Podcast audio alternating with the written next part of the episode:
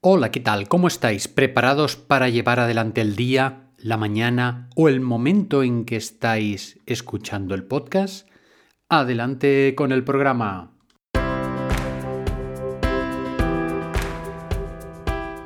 Estáis escuchando el podcast de Psicología, Comunicación y Crecimiento Personal de Joan Contreras. Bienvenidos.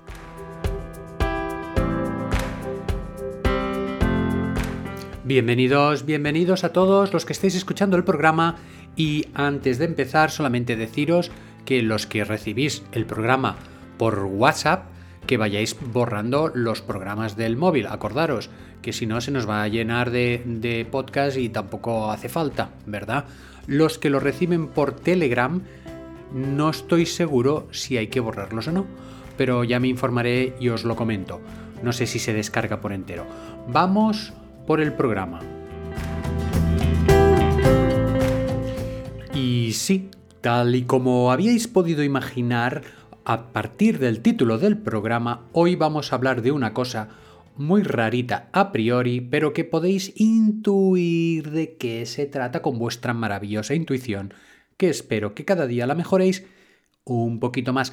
El yo real y el yo irreal, eh, idealizado. Yo real y yo idealizado.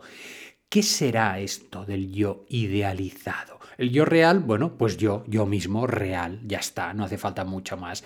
El yo idealizado. El yo idealizado, mira, en el postureo de las típicas selfies encontré como por casualidad la respuesta. En las imágenes sonrientes de lugares más o menos escogidos, en las actitudes ante la gente de aquí estoy yo y esto es lo que puedo ofrecer y esto es lo que os presento en este momento, en este selfie maravilloso que lo hago y lo pongo en las redes sociales, esa imagen más perfecta de mí se acercaría mucho a lo que sería el yo idealizado. Vamos poco a poco. Nosotros a medida que nos vamos haciendo mayores vamos teniendo un concepto de las cosas, un concepto de lo que es la sociedad, los profesores, los padres, los tíos, de lo que es los, la justicia, de lo que es los médicos, y aparte de crecer en esa realidad externa, estamos creciendo también en el concepto de nosotros mismos. Entonces hay una etapa de nuestra evolución que se refiere a yo quiero ser como. Y yo quiero ser como mi papá, yo quiero ser como el profesor, luego pasamos en la adolescencia, yo quiero ser como el líder o el youtuber este o el cantante o el que sea de los medios sociales y luego llega un momento en que eh, uno tiene que ir creándose su propia autoestima o creándose su propia forma de entenderse a sí mismo en su mejor versión. Entonces, ¿cuál sería el yo idealizado de un político, por ejemplo, pues el yo idealizado de un político sería verse ahí muchos años eh, que le votan y es el jefe del gobierno y todo esto, ¿no? ¿Cuál sería el yo idealizado de un cantante? Pues hacerse famoso, eh, ir a los premios Grammy, eh, verse pues en esta vorágine de, de situaciones, ¿no? Entonces, este yo idealizado es la mejor imagen que tenemos de nosotros mismos, a dónde nos gustaría ir. Y cada cual ahí tienes sus yo idealizados. A lo mejor su yo idealizado es simplemente cogerse un mes de vacaciones. Y no puede, porque va hasta arriba de trabajo y no puede parar. O el yo idealizado pueden ser cosas más sencillas. Pero, eh, mejor dicho, y Ahí está el kit de la cuestión.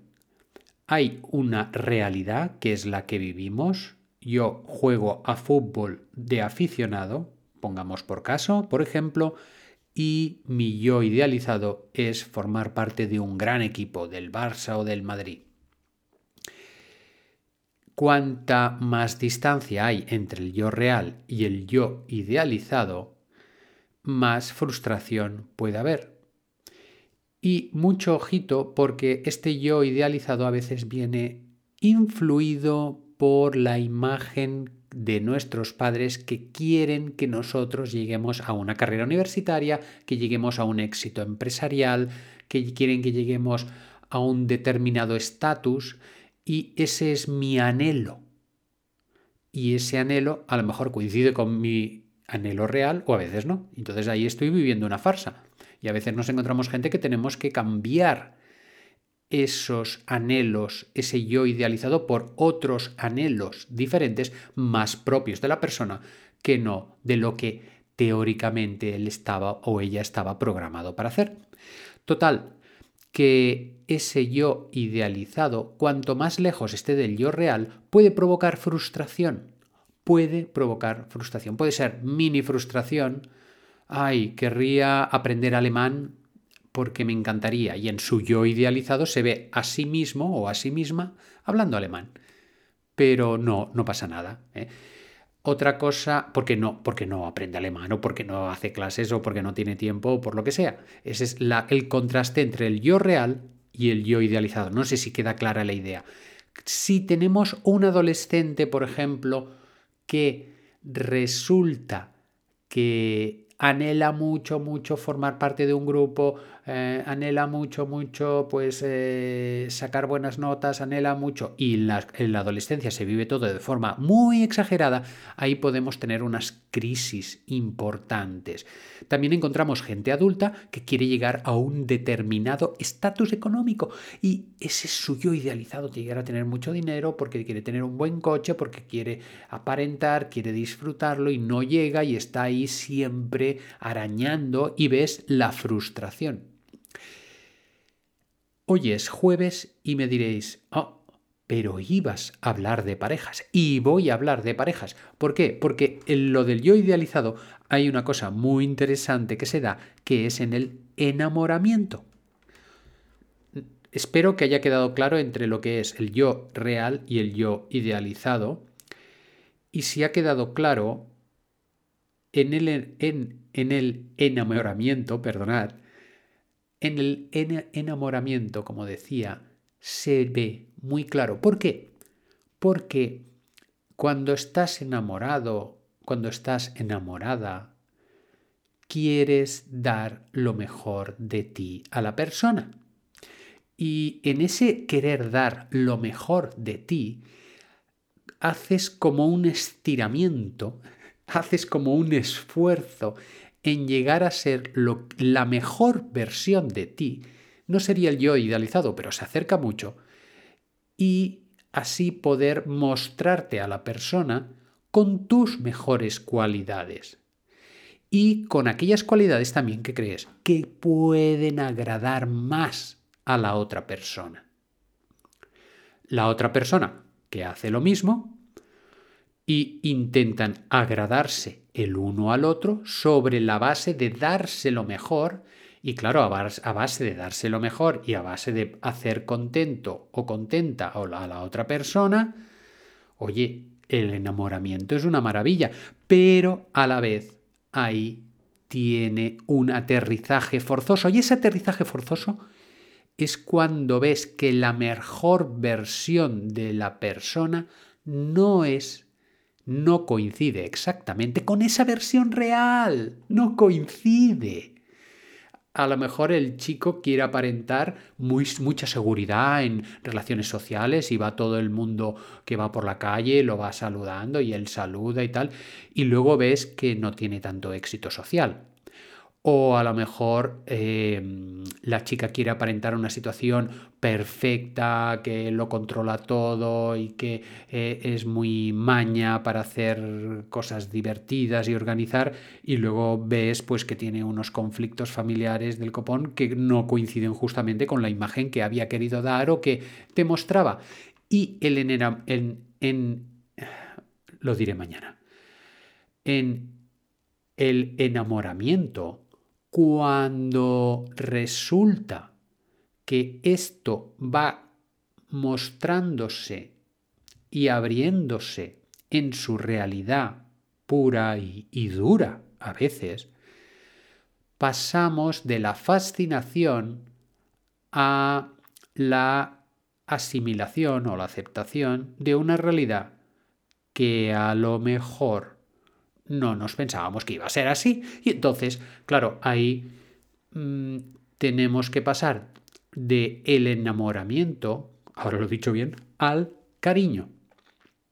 Al cariño, a la aceptación, que sería un previo a un auténtico amor o un paso inicial a un auténtico amor, porque el enamoramiento, señoras y señores, es un subidón, un, una exaltación, un volcán eh, real, real, un volcán real de emociones, de sensaciones, de, de fuegos artificiales, de, de ilusiones, de echar palomas al vuelo, muy grande, que tiene su principio y tiene su final.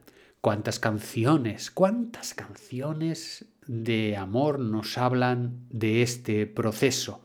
De que el globo se infla y después se desinfla. Y no tiene por qué ser de otra manera, simplemente, pues a veces da sus frutos y a veces no. Y esta parte de enamoramiento es la parte de conocimiento también de la otra persona, porque se vive tal, todo tan intenso y luego te das cuenta de otras cosas que no te esperas o que la persona evidentemente no te las va a explicar, que, que bueno, ahí entra el viaje de conocerse una persona con otra.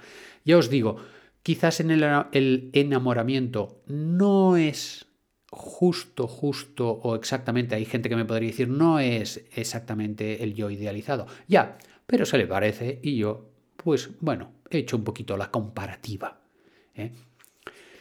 Fijaros que los anhelos que ponemos al principio de la relación son muchos y tiene que ser así para poder dar ese impulso hacia esa situación, ¿no?